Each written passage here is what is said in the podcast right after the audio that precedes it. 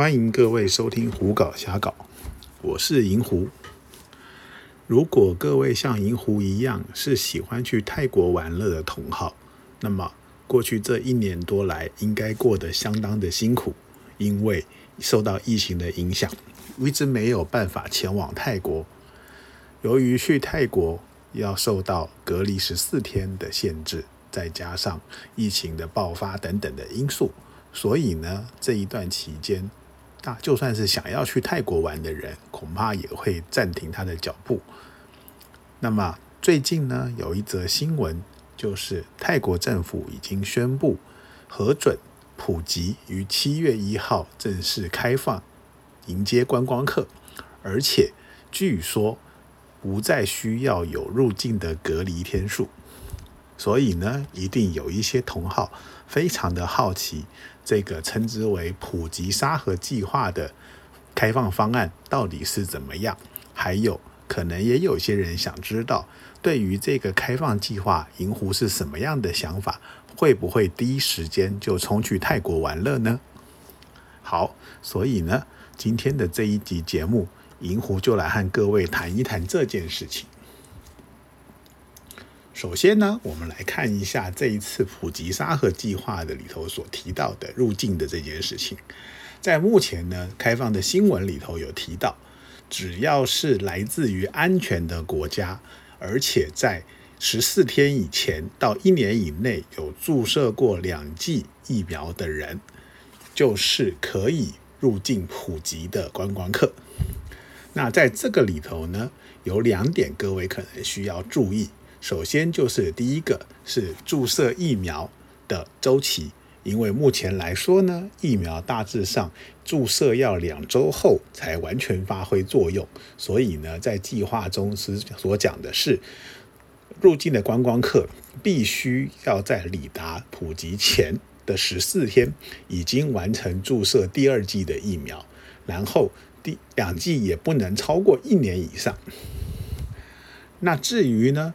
符合规定的疫苗，则是根据 WHO 所定定的一些合理的疫苗。那这里头当然了，包括了呃 AZ 啦、莫德纳啦、辉瑞啦、交生啊，以及像是中国的科兴等等的疫苗。那在这里头呢，其实有一点就是说，所谓的安全的国家这件事情，这件事情呢，目前还必须要看泰国政府的相关规定，因为如果有某一个国家是属于疫情比较爆发的比较厉害，他们会认定为这个国家比较危险，因此呢，来自于那个国家的旅客就不符合这个普吉沙盒计划的入境。好，那么第二点呢，大家应该比较关心的是。入境到普吉之后，会不会需要隔离的这件事情？这一点呢，从一开始这个普吉沙盒计划公布的时候，就有提到说，不要再有隔离这件事情，因为呢，隔离十四天这一点呢，对于观光客来说是一个很大的障碍。相信大家也都知道，很少有正常的观光客愿意说去玩，然后就被隔离十四天才能去玩这件事。不过呢，到目前为止，这个所谓的普及沙盒计划呢，提出来的所谓的不要隔离的这个说法呢，有好几种不同的状况。最宽的一种，当然就是所谓的入境完全不需要隔离。但是呢，也听到有一些说法是，入境的前七天必须要待在饭店里头。那当然，这个所谓待在饭店里头，并不只能关，不是只能关在房间里头，还是可以使用饭店的相关设施。也就是说呢，这个计划如果说所谓的七天饭店隔离，指的是说旅客在抵达之后来到饭店，可以在饭店内活动，利用饭店的设施，像是饭店的游泳池。如果饭店有海滩、有健身房，当然也可以使用。要过了七天才能够离开饭店去观四处观光。那目前来说呢，这两种说法银狐都有听到，所以呢还不确定实际的状况是怎么样。这一点可能我们还要再多注意一下相关的新闻。那至于呢居住的饭店这个部分呢，也是必须要在这个泰国政府所定定的合理的 SHA，也就是所谓 Safety Hotel Association 里头找到这些饭店。那目前听说在普吉大概有四百多家的饭店都在这个列表当中，所以呢，各位如果是打算要在这个时间就前往普吉的话，是可以选择去查一下哪一些饭店合乎这个规定，然后去订这些饭店。好，那么再回来讲去玩的这件事情。里头有提到一件很重要的事情，是入境普吉之后，如果想要离开普吉到其他的地方的话，那么必须要在普吉待满十四天。目前看到的新闻有在说，普吉政府呢有在向政府提出，是不是能够缩短这个天数，也就是说，让旅客不需要在普吉待满十四天就可以离开普吉。不过呢，在目前公布的新闻相关当中呢，还是提到说必须要在普吉待满十四天。换句话说呢，如果你希望到了普吉之后能够再转到其他的地方，例如曼谷啦、帕塔亚啦、清迈啦等等地方，你必须要在普吉先停留满十四天。这个十四天的停留对于观光客来说会不会是一个障碍？这个银狐不敢说。不过呢，对银狐个人来说，如果要带普吉停完满了十四天的话，这可能会是一个小小的障碍。那有人问到银狐啦，那这个东西开放之后呢，银狐会不会第一个时间就冲过去？就目前的状况来说，银湖会和各位说不会。那在这为什么不会呢？其实有几个原因。首先呢，第一个啊，银湖是台湾人。台湾这边呢，疫苗的状况其实并不好，也就是说呢，台湾取得的疫苗数量太少，所以呢，大多数的人，包括包括银湖，其实到目前为止连一剂疫苗都还没有打到。因此呢，以目前来看，距离七月其实只剩下大概三周多一点的时间，要在这剩下的时间打完两剂疫苗的几率其实是不高。因此呢，在没有打疫苗的状况之下，本来就已经不符合。普及这个沙盒计划的规定了。第二个呢是，就算你打过两针疫苗，入境普及可以在普及活动，甚至是说有可能只需要在饭店稍微隔离七天，甚至可能完全不需要就可以在普及玩个十四天。但是当你回到自己的国家之后，会不会再需要隔离？这个就是看各个国家的规定了。就以台湾目前来说的话呢，还没有听到有说从普吉回来的人可以不需要隔离的这件事情。因此呢，没有错，就算去了普吉不需要隔离，回来台湾还需要隔离，这个绝对又是一个障碍。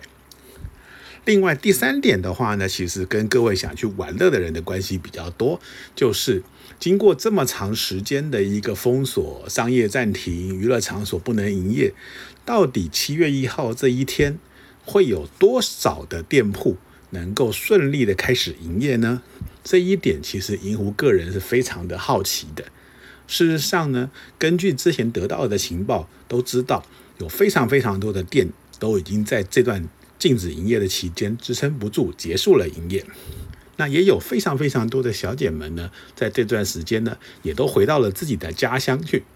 所以呢，就算七月一号真的能够营业，真的能够进入住境观光客能够来，会有多少的店能够在这个时间开放？其实以我个人非常的好奇。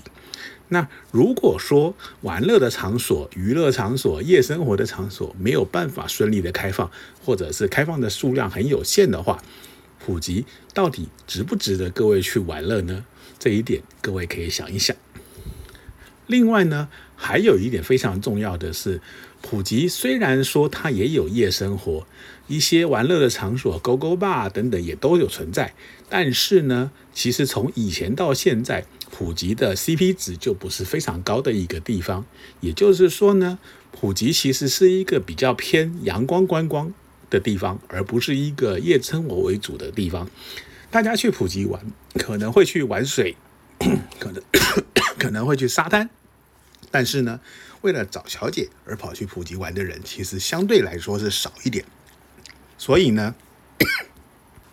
就算这次开放之后，银湖相信普吉应该还是维持原本的那个模样，并不是一个夜生活、玩乐、找女人的最好的场所。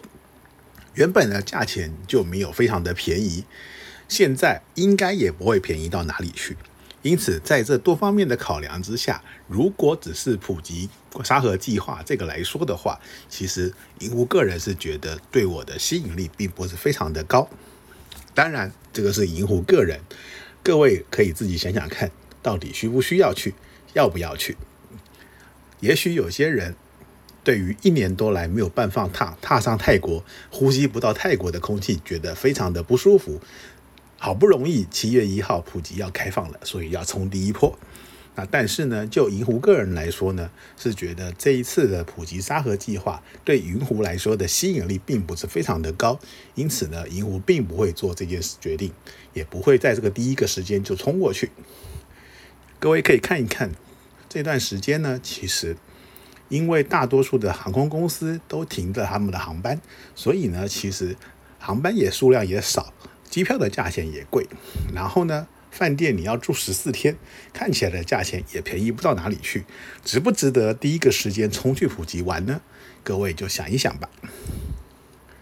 当然啦，在普及沙河计划之后，我们看到泰国政府的相关规定里头有提到说，在普及之后，还陆陆续续会有一些些地方开放，像是曼谷啦，像是帕塔亚所在的冲布利啦，像是苏梅岛啦，像是等等地方。啊，当然这些东西，我相信。应该是随着普及沙盒计划执行下去之后呢，泰国政府会看这个计划的执行状况，以及泰国国内的疫情来决定其他地方是否计划能够顺利推行。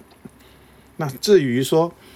普及沙盒计划是否能够运作的顺利，还有它的计划内容会不会做什么调整呢？我相信了解泰国的人都知道，在还没有开始实施之前呢，绝对还有调整的可能。就算是开始实施之后呢，也可能会因为某些状况再做一些调整。毕竟这就是泰国，大家要习惯这些计划改改变变，随着状况不断的调整是很正常的事情。好了，这一集的节目就到这里，大概告一个段落。看各位谈一谈普吉沙河计划开放之后，银湖是不是会去？那当然，答案是不会。至于各位要不要去呢？各位就自己考虑一下吧。节目就到此告一段落，谢谢各位的收听。